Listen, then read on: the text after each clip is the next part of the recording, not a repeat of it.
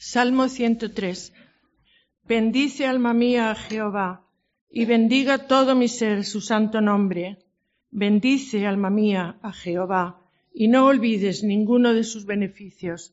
Él es quien perdona todas tus iniquidades, el que sana todas tus dolencias, el que rescata del hoyo tu vida, el que te corona de favores y misericordias, el que sacia de bien tu boca, de modo que te rejuvenezcas como el águila.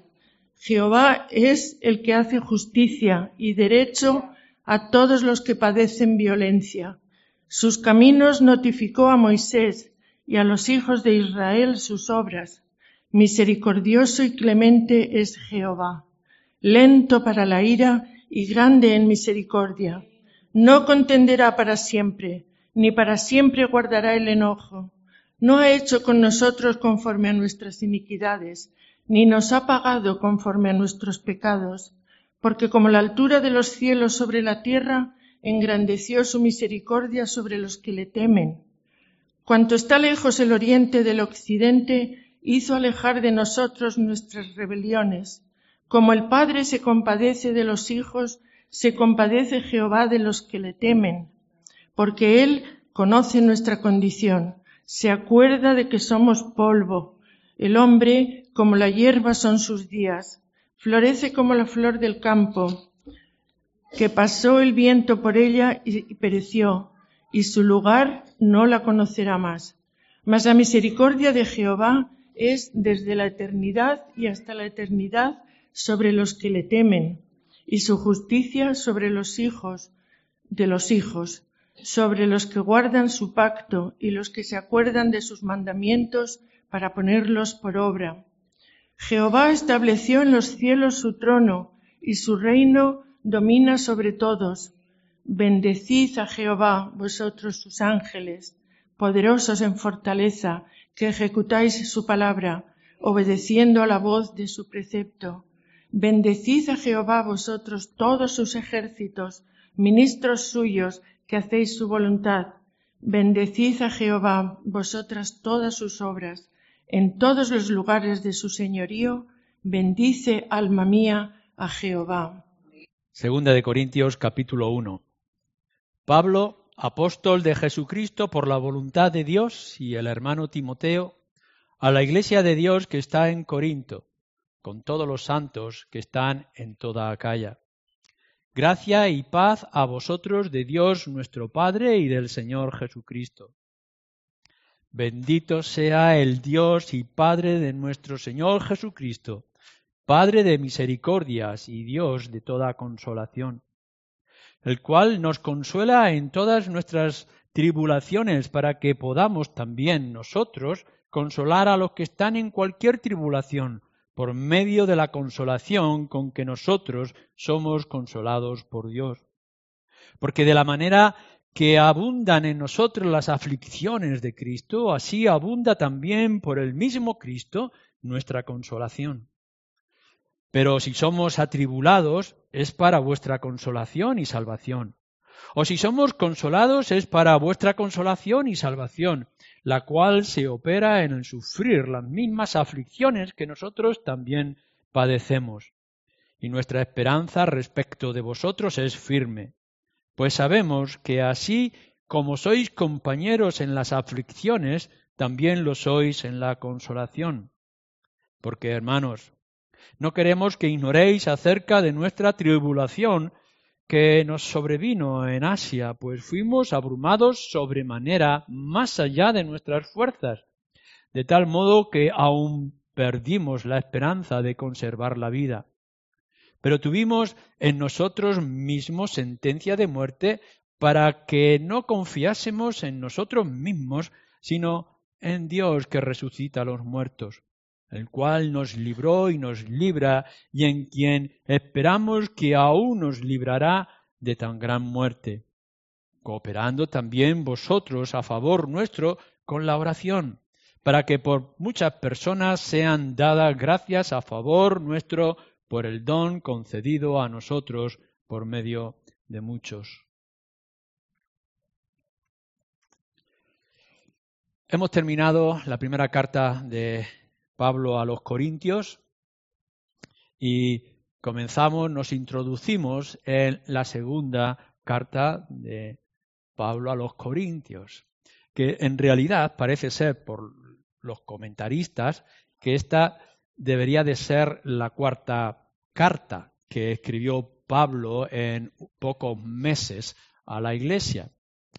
Em, si miráis en la primera carta a los Corintios, que se nos presenta, que fue en su segundo viaje misionero, Pablo inició la obra en, Corinto eh, y después de estar allí 18 meses, se nos dice también en Hechos, em, se trasladó, escuchó algunas noticias, escribió una carta, primera de Corintios 5.9 nos dice que fue una carta que se perdió o por lo menos que no ha llegado a nosotros en más detalle, le envían noticias con respecto a esa reacción de la carta y entonces Pablo escribe la primera carta a los Corintios, que sería en sí la segunda.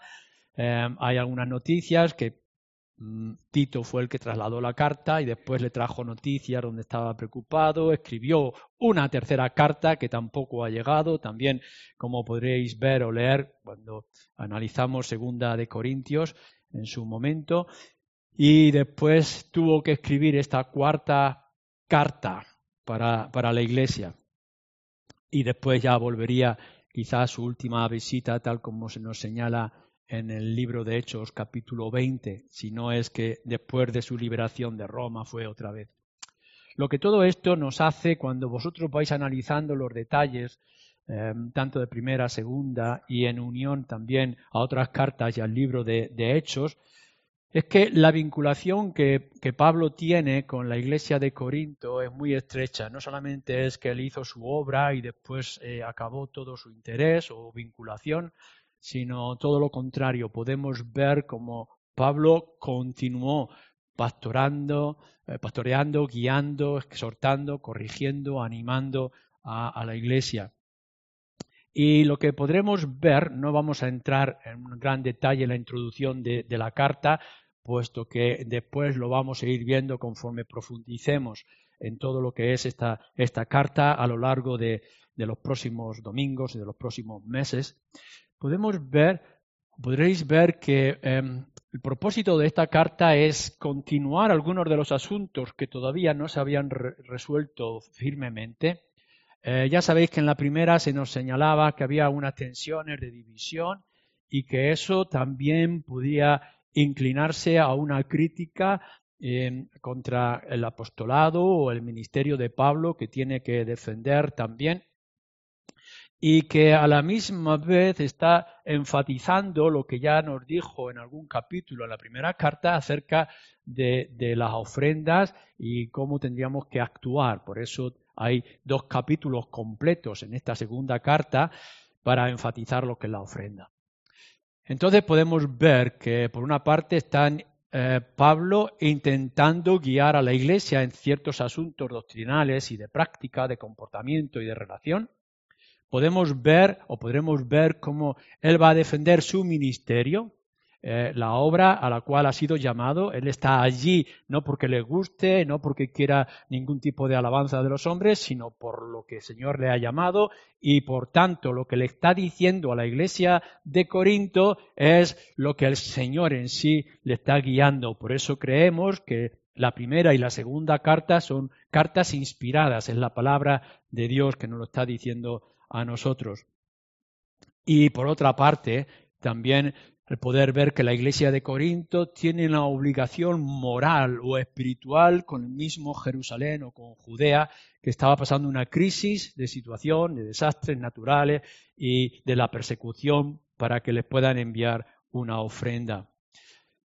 Eh, lo que vamos a ver también en esta segunda carta es mucho de, de sí mismo. Pablo es muy emocional, a veces es muy firme y seguro, eh, con lo que tiene que decir, otras veces es tierno y calmado, a veces tiene que decir tengo que ir allí con vosotros o contra vosotros con la vara, y otras veces es un ruego y una súplica que está trayendo a la iglesia.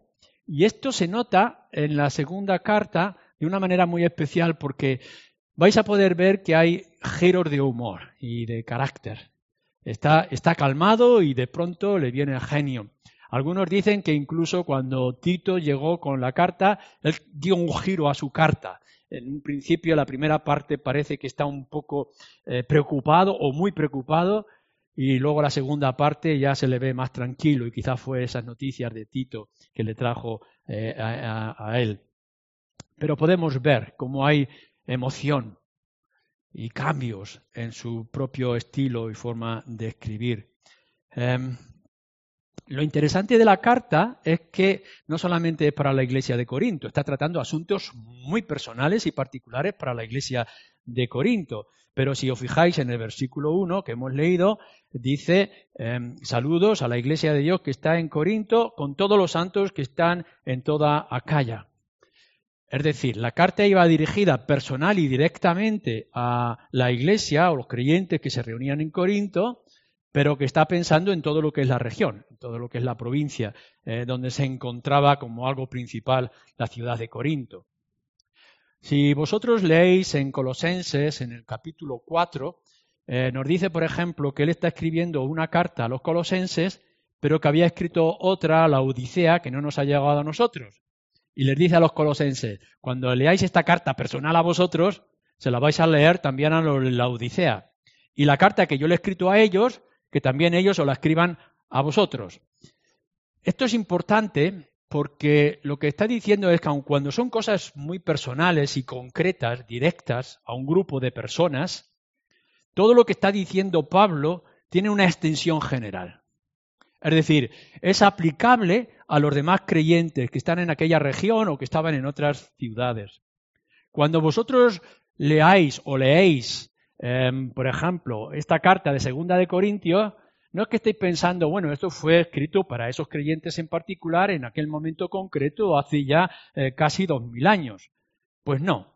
Lo que Pablo estaba escribiendo a los romanos, a los gálatas, a los colosenses, etcétera, lo estaba escribiendo también para nosotros. Por eso creemos que la inspiración de las escrituras no se limita a un momento concreto del pasado, sino que se extiende también para todos nosotros. Y aun cuando los nombres que aquí se puedan traer son nombres de gente que ya murió hace siglos, los principios que nos traen son principales, son importantes, son cruciales también para nosotros. Así que aprendemos no solamente de los mandatos directos, sino que vamos a aprender también de los principios que puedan verse dentro de la misma carta.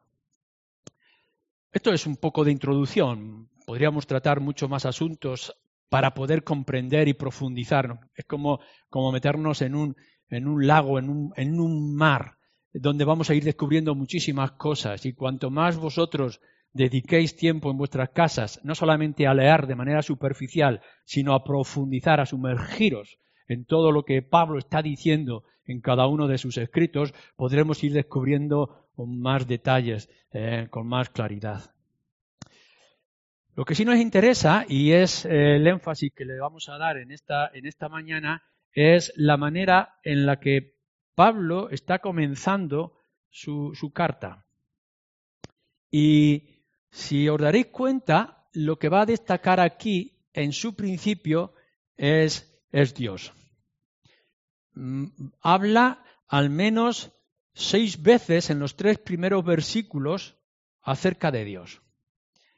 Y de la misma manera que cuando veíamos hace tiempo Primera de Corintios y cómo él comenzaba acerca de su propio ministerio y estaba hablando de la situación que se encontraba la iglesia para mostrarles algo, Cristo, en su principio era Cristo, aquí lo que enfatiza, sin eliminar todas las demás cosas, es acerca de Dios.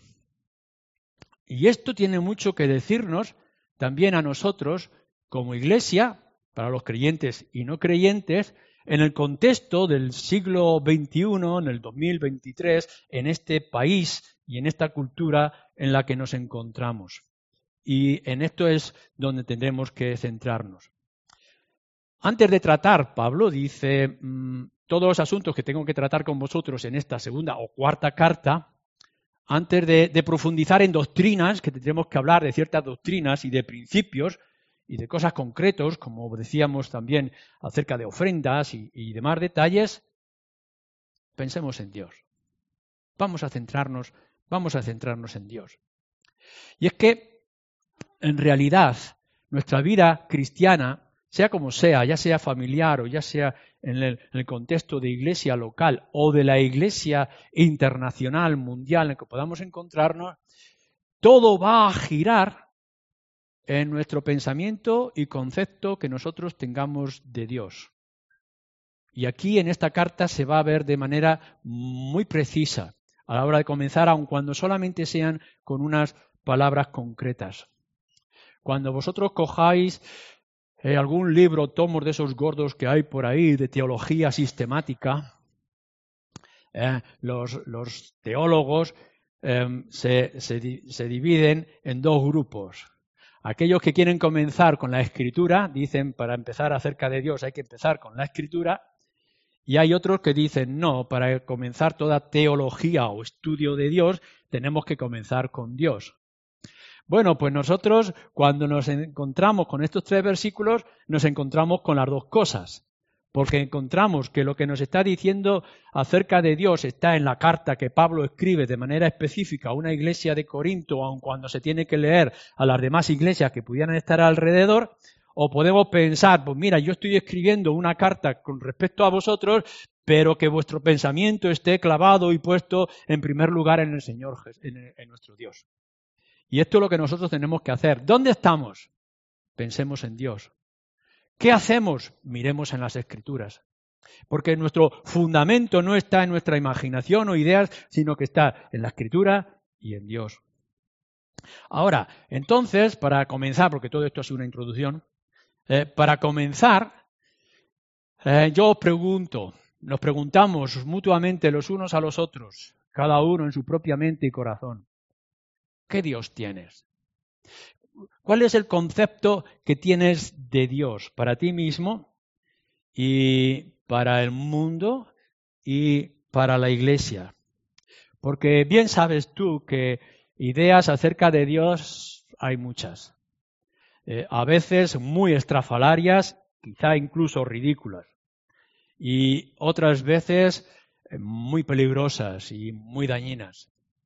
Hoy en día, en la sociedad en la que estamos viviendo, que muchos proclaman y dicen que son ateos, que no creen en Dios, en realidad estamos viviendo un tiempo donde el conocimiento de Dios está extendiendo y está creciendo.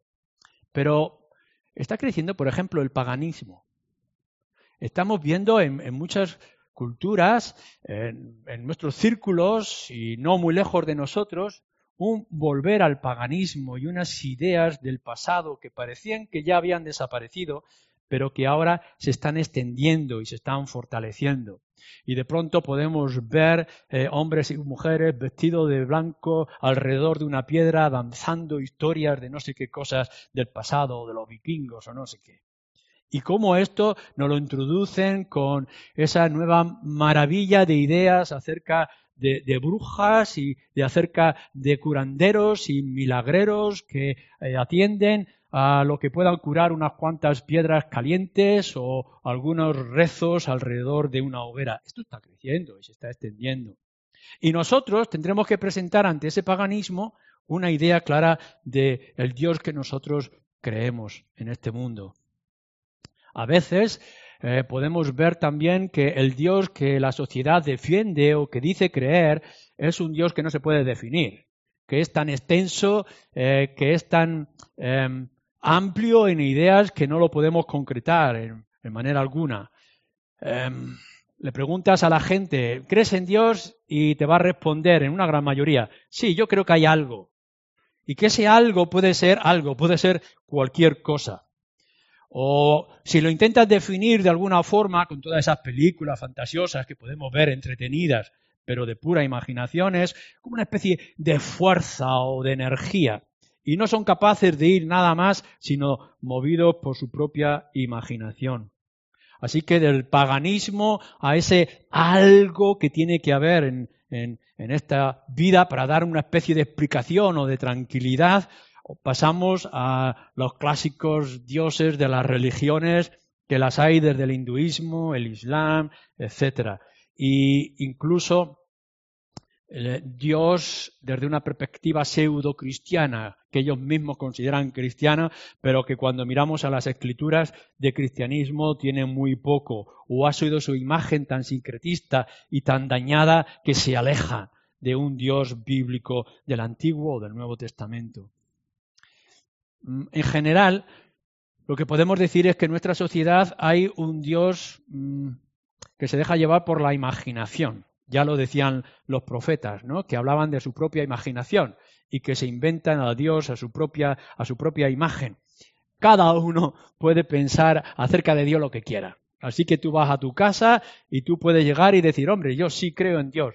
Pues es este Dios que a mí me da paz o que a mí me hace esto, me hace aquello, y cada uno pues adapta a Dios o a Dios a su propio eh, entendimiento, comprensión, filosofía, con tal de que no le preocupe o no le moleste. Así que la variedad que tenemos acerca de Dios es muy amplia, incluso que pueda afectar a nosotros como, como creyentes. Como creyente tú, en, en esta mañana, ¿qué Dios tienes? ¿Qué Dios defiendes? ¿En qué Dios crees? ¿Qué Dios proclamas? ¿Qué Dios enseña en nuestras iglesias y en nuestras congregaciones? Mm, ¿Cuántas veces hemos pensado que tenemos un Dios em, de ayuda, aquel que vamos para consolarnos o para buscar un poco de apoyo. Em, podemos ir a Dios y darle, eh, perdón, a la, gente, al mundo y darle nuestra opinión acerca de Dios y nuestras ideas acerca de Dios y nuestra experiencia, alejándonos completamente de la Biblia. Cuando hablamos de Dios, vamos a la Escritura y vemos lo que la Escritura dice, aun cuando a veces no nos guste lo que la Escritura dice acerca de Dios. Porque cuando hablamos de un Dios de ira y de castigo, de furor, el Dios que envía gente al infierno, no nos gusta hablar de estas cosas. Solamente hablamos del Dios que ayuda, el Dios que alivia, el Dios que cura, pero no hablamos de otras partes de las Escrituras que también nos definen claramente el Dios de justicia y el Dios de santidad que tenemos. ¿Qué, qué, Dios estás adorando y qué Dios adoramos nosotros dentro de nuestro contexto de iglesia?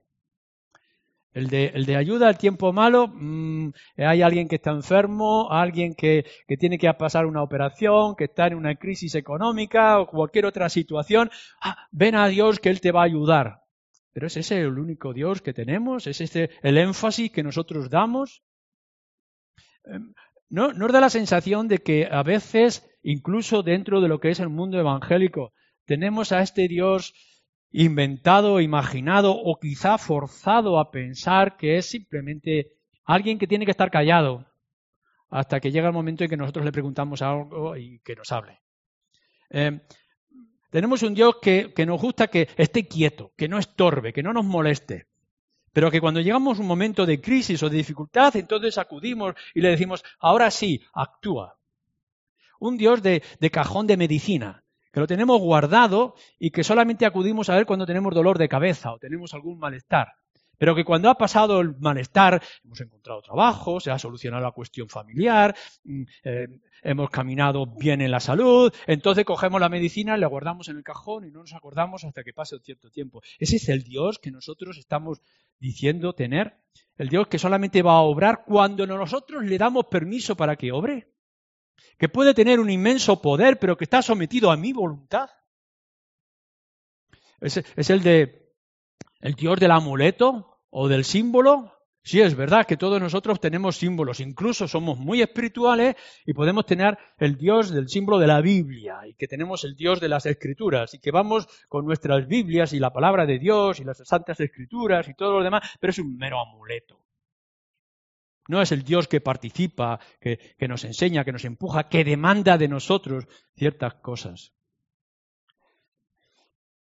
O tenemos en realidad de verdad, y así nos esforzamos como individuos y como iglesia, a tener al Dios de Pablo, de tener el Dios de las Escrituras, el Dios real, y que no tenemos ninguna intención de someter a Dios a nuestras vidas y conceptos y voluntad, sino que nosotros nos sometemos a ese Dios glorioso, bíblico, que podemos ver en esta carta y en el resto de la palabra de Dios.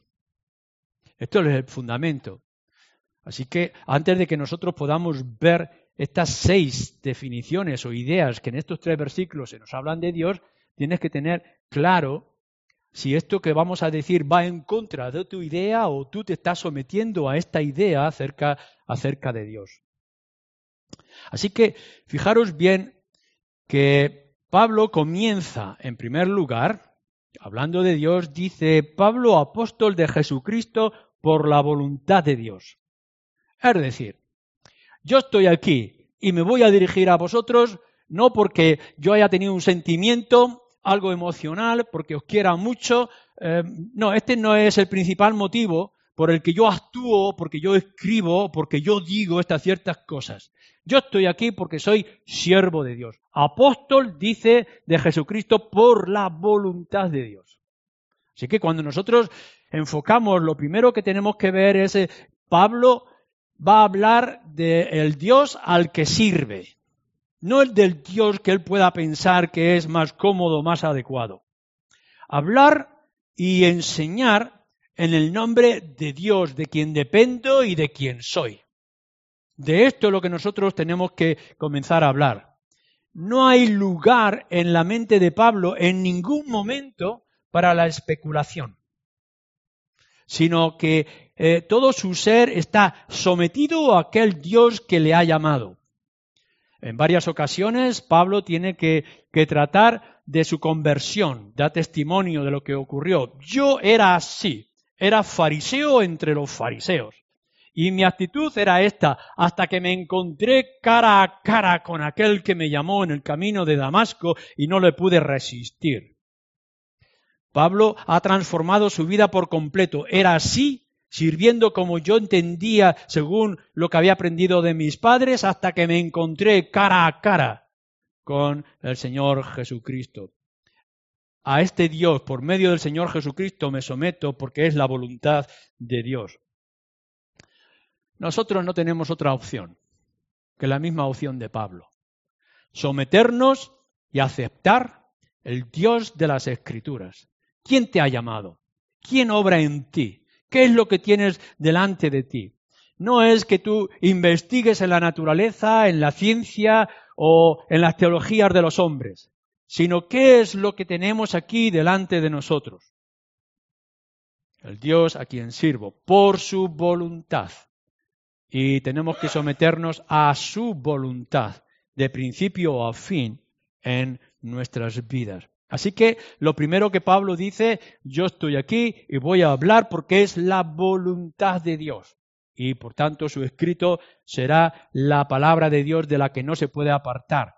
Los profetas, dice, tenían palabra de Dios que no podían dejar caer. Tenían que hablar todo lo que Dios dice, sin dejar ni añadir.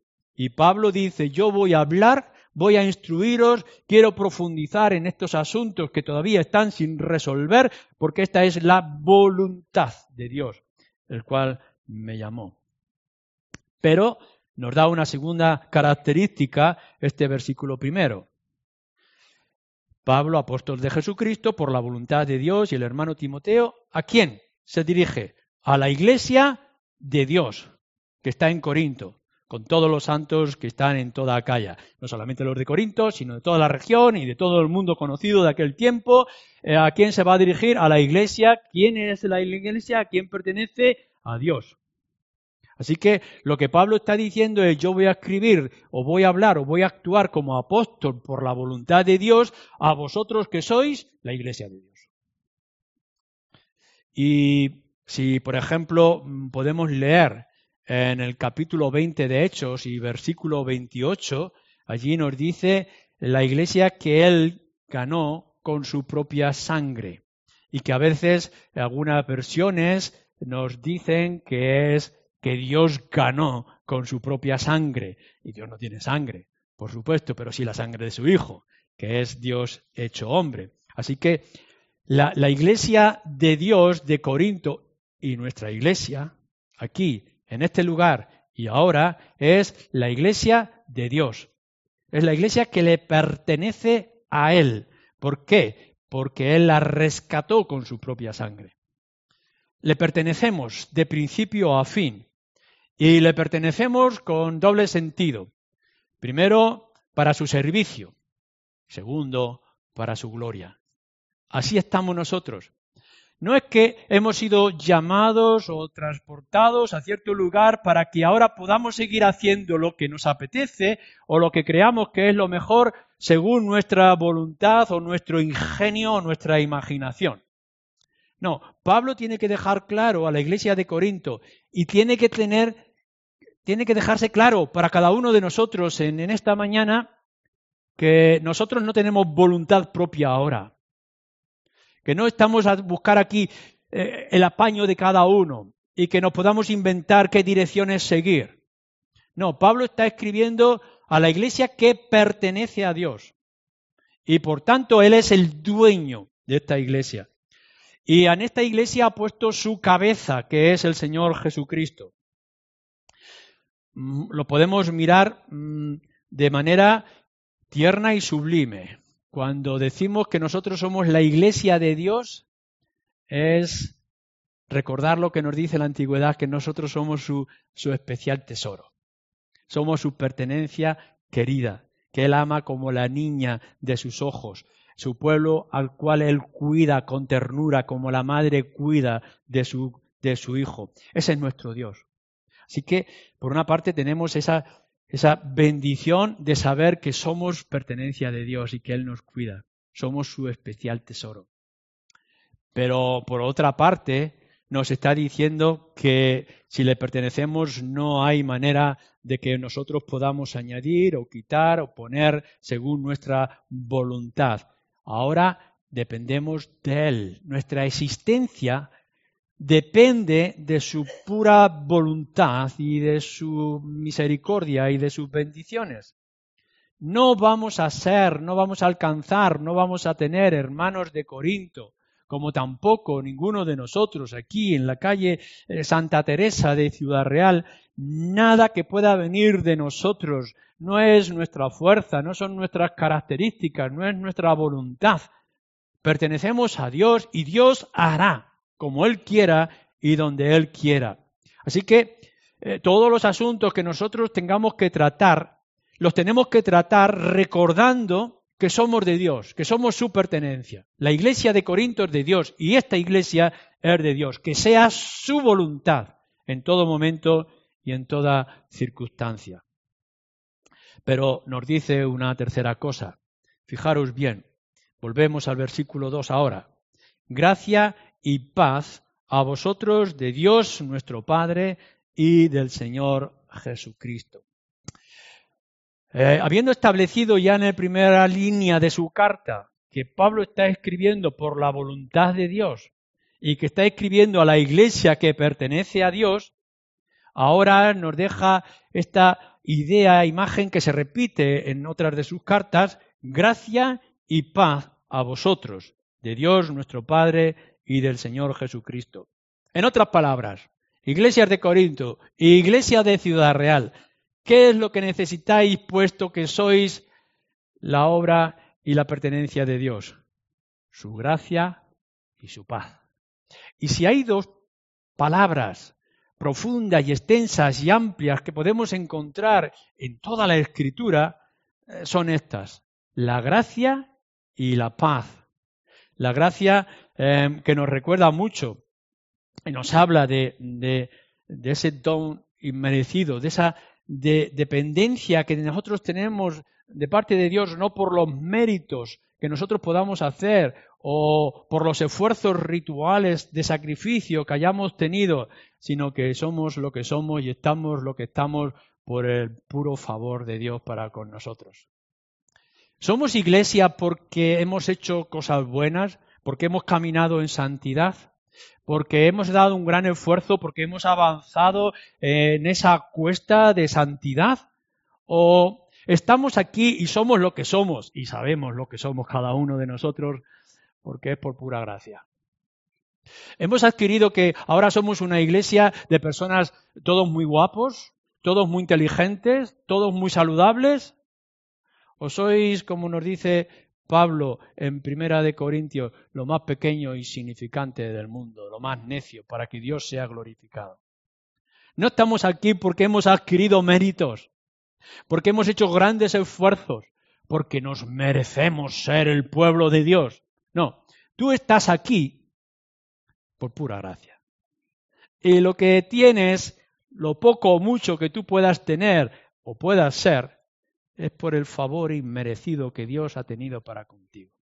Cuando aún éramos pecadores, cuando aún todavía estábamos como en enemistad, aún en el tiempo en que estábamos lejos de Dios, Él es el que nos ha traído. Y esto es gracia. No es esfuerzo, no son méritos algunos, sino en todo caso los méritos de nuestro Señor Jesucristo. Y lo segundo que nuestro Dios hace para esa iglesia y para nosotros aquí es el salón, la paz, tal como viene el Antiguo Testamento, que tiene una profundidad y una extensión inmensa. Este, esta paz de la que está hablando no es una mera Em, repetición de algo eh, dulce, agradable de escuchar, sino la intensidad de saber que tenemos paz con Dios. La paz de Dios sea con vosotros. ¿Cómo? ¿Cómo es esto posible? Tú que eres un pecador, que eres arrogante y eres engreído, o eres perezoso, o eres inmoral, que has tenido tantos conflictos, que tienes tanta enemistad con Dios, Ahora eres parte de la iglesia, del pueblo de Dios por su voluntad y que Él te ha dado su paz. ¿Estás en paz con Dios? ¿Tienes este salón? Pero no solamente es esta paz que nosotros tenemos con Dios y que solamente Dios da porque Él es el que tiene que hacer la obra, sino que hemos conseguido tener una paz interior, un sosiego, una tranquilidad aun, sabiendo de todos nuestros conflictos, de todos nuestros problemas, pobre gente la de Corinto. Tenían tantos conflictos, el paganismo, eh, tantos errores, tantas luchas, eh, tantas miserias de todo tipo que la iglesia de Corinto, los creyentes tenían que afrontar y de pronto se dan cuenta de que, de que están bien, todo está bien con el Señor y está bien en ellos mismos. ¿Lo tienes tú? ¿Has podido conseguir esa paz de saber que que las cosas están bien y que puedes dormir tranquilamente en la noche?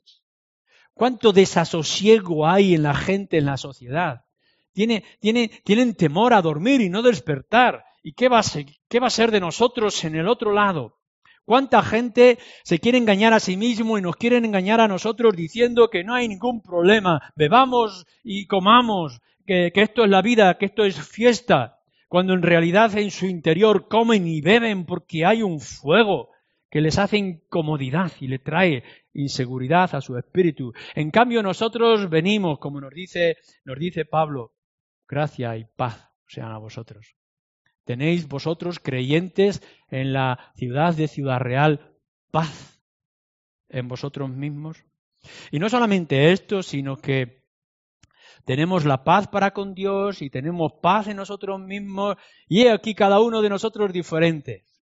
Así estaban en la iglesia de Corinto. Había gente noble, de gran posición, y había siervos que eran esclavos, no como los esclavos que escuchamos aquí de servicio, de injusticias sociales que estamos viviendo, sino esclavos de verdad.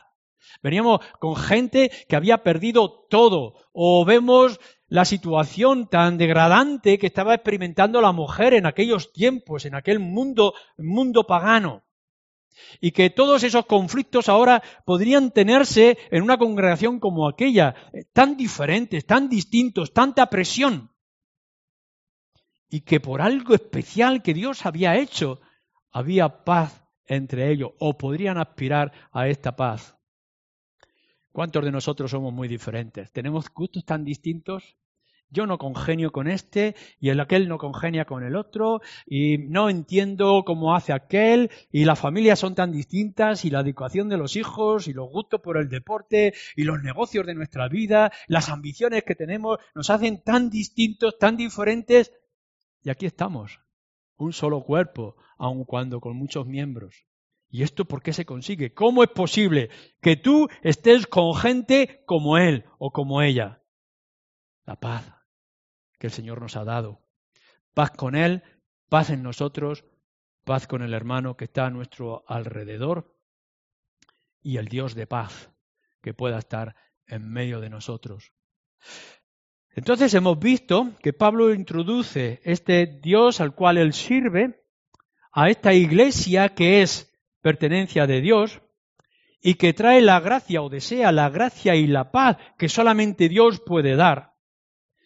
Pero seguimos leyendo. Versículo 3.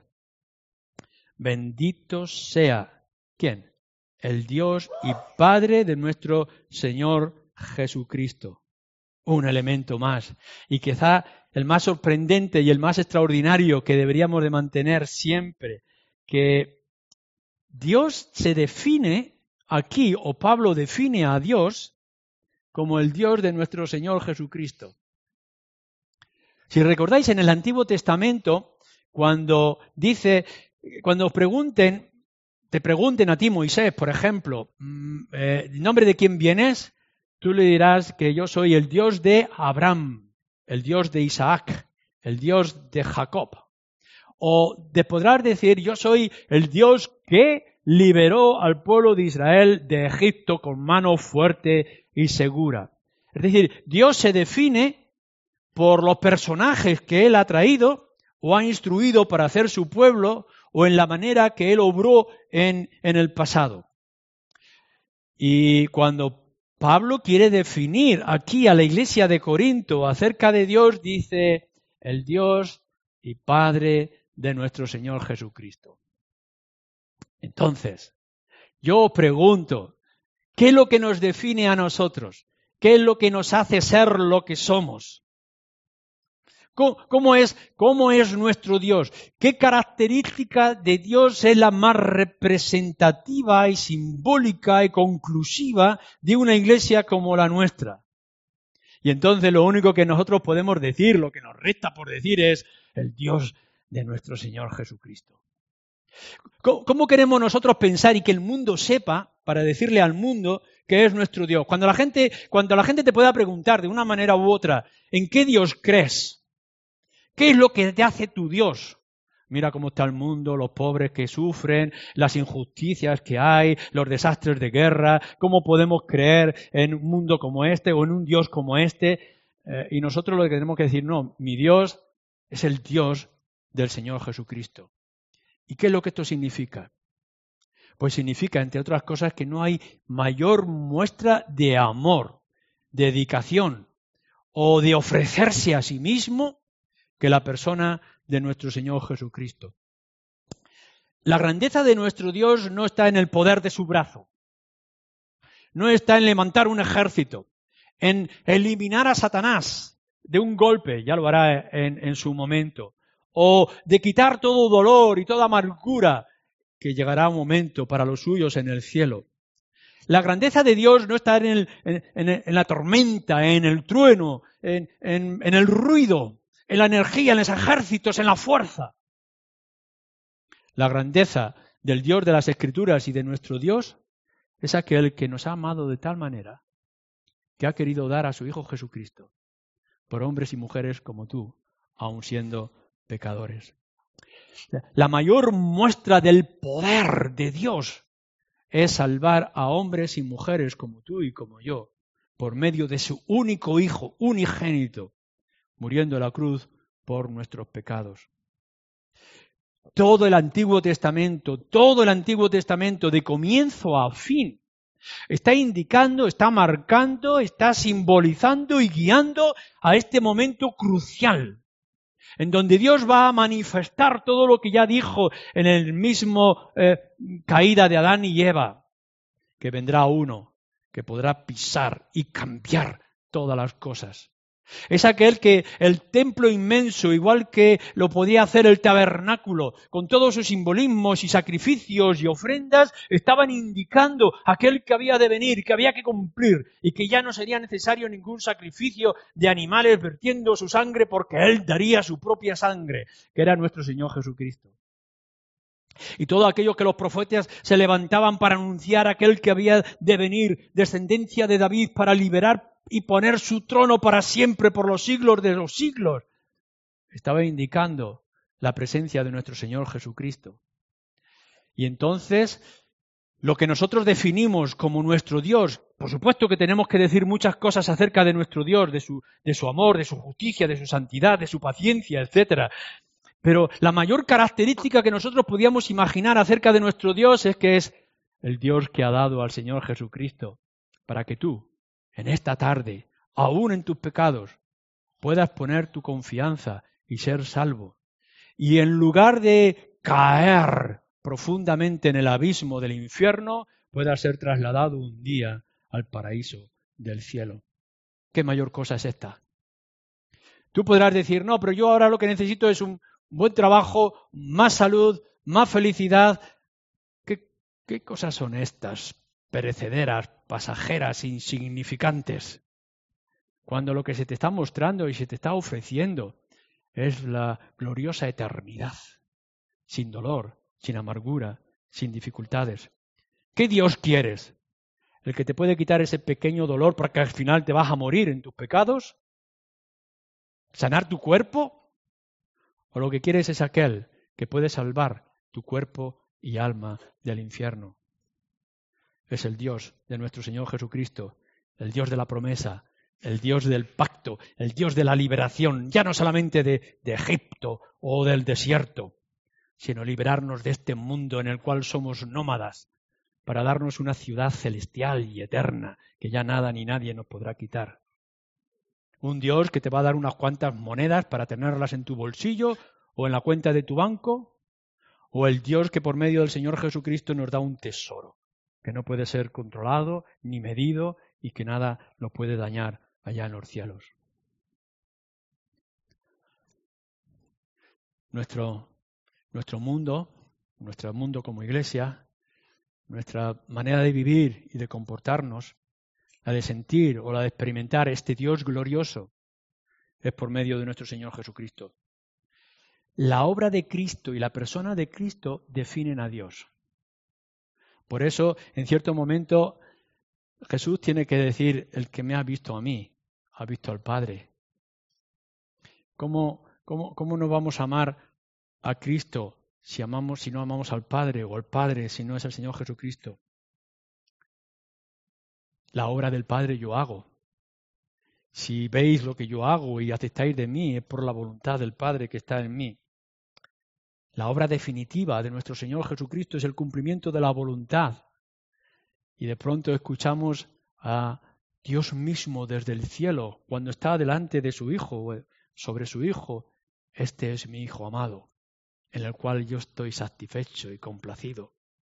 Y entonces nosotros decimos, ¿dónde está el placer? ¿Dónde está la consumación? ¿Dónde está el cumplimiento? ¿Dónde está la satisfacción de Dios? ¿Cómo nosotros podemos glorificar, sentir y satisfacer a Dios sino rendirnos en los brazos y en la obra de nuestro Señor Jesucristo? Solamente en Él Dios está satisfecho nuestras obras y nuestros sacrificios son cosas pequeñas, insignificantes que nosotros podíamos hacer, hasta tal punto que en cierto momento Dios tiene que decir, yo no quiero estos sacrificios, ¿qué me sirven a mí vuestros sacrificios y vuestras ofrendas? ¿Qué me podéis añadir a mí con todo lo que vosotros dais?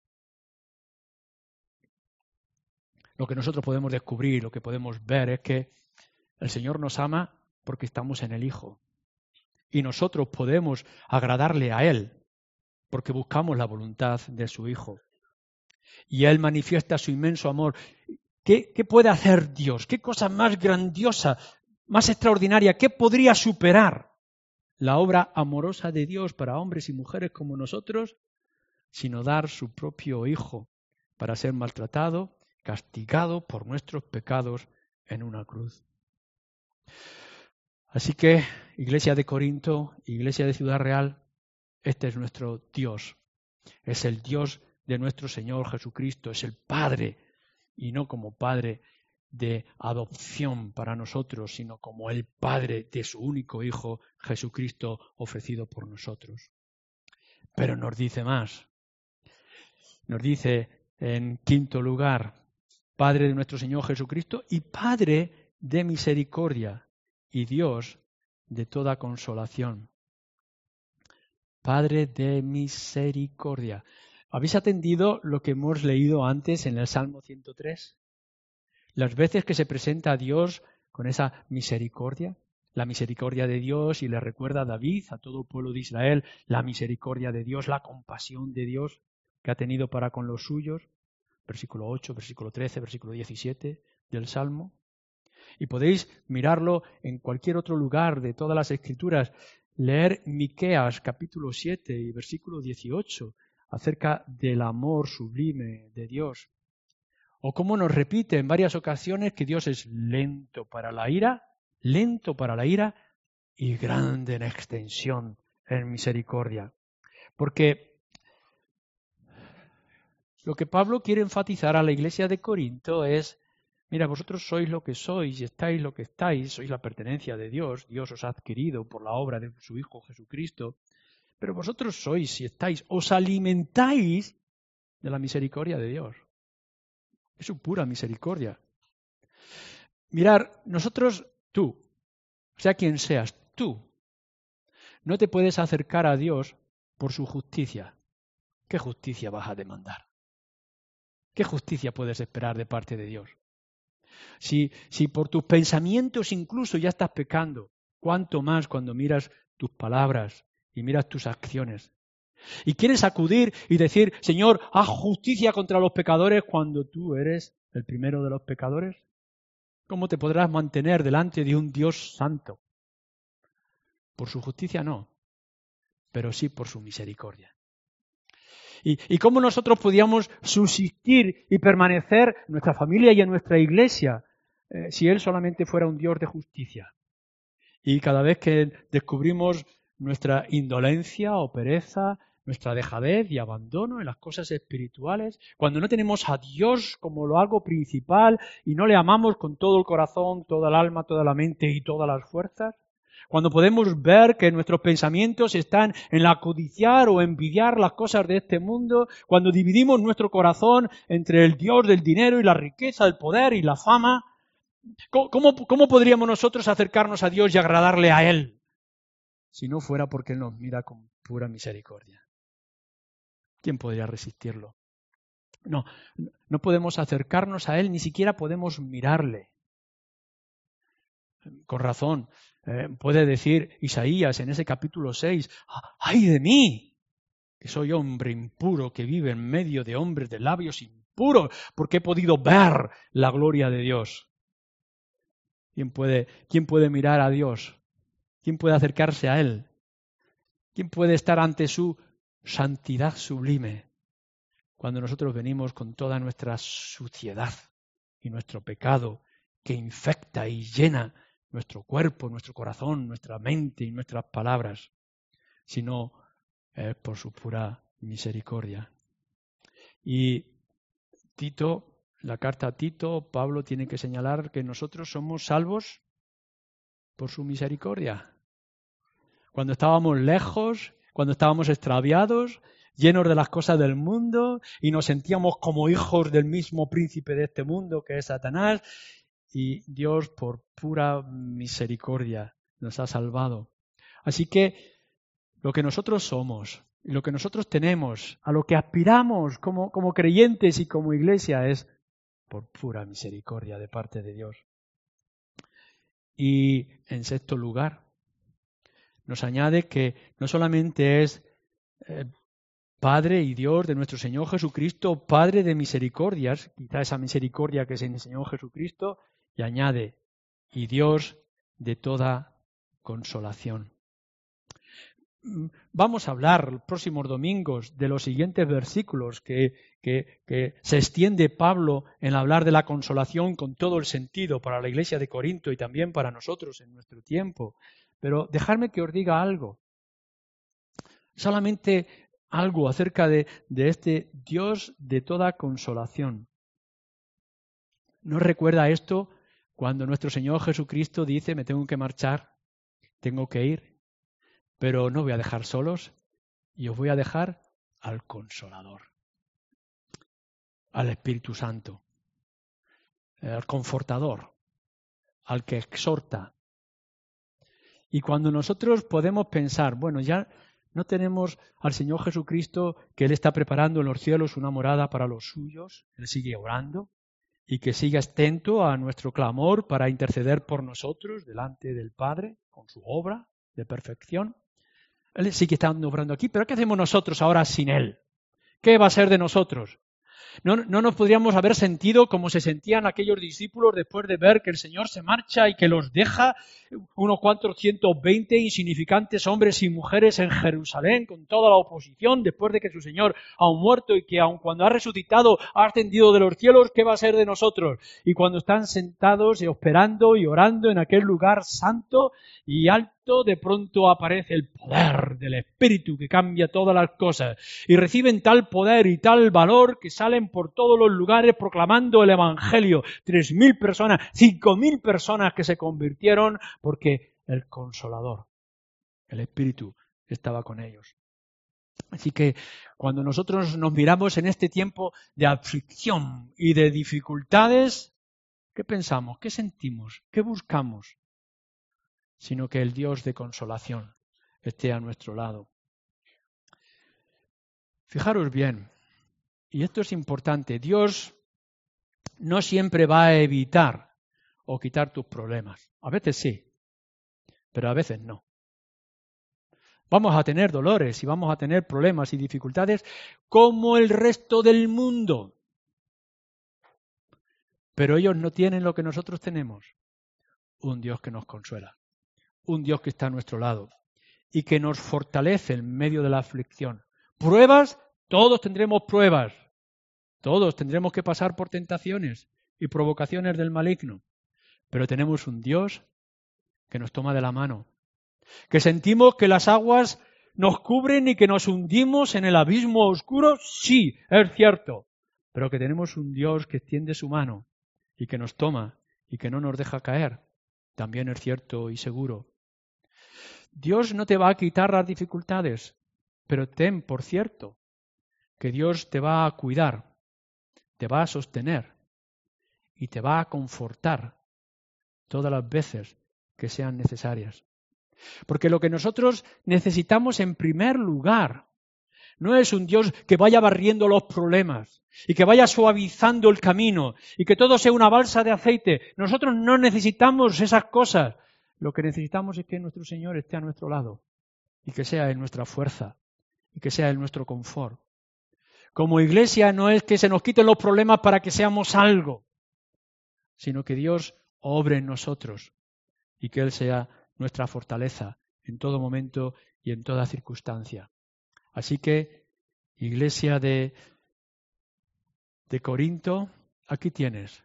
Dios me ha llamado para hablarte a ti que eres pertenencia de Dios, para que su gracia y su paz te lleguen y te inunden y te cubran, porque es el Dios y Padre de nuestro Señor Jesucristo, para que tú puedas en este momento sentir su misericordia y ser consolado directamente por Él.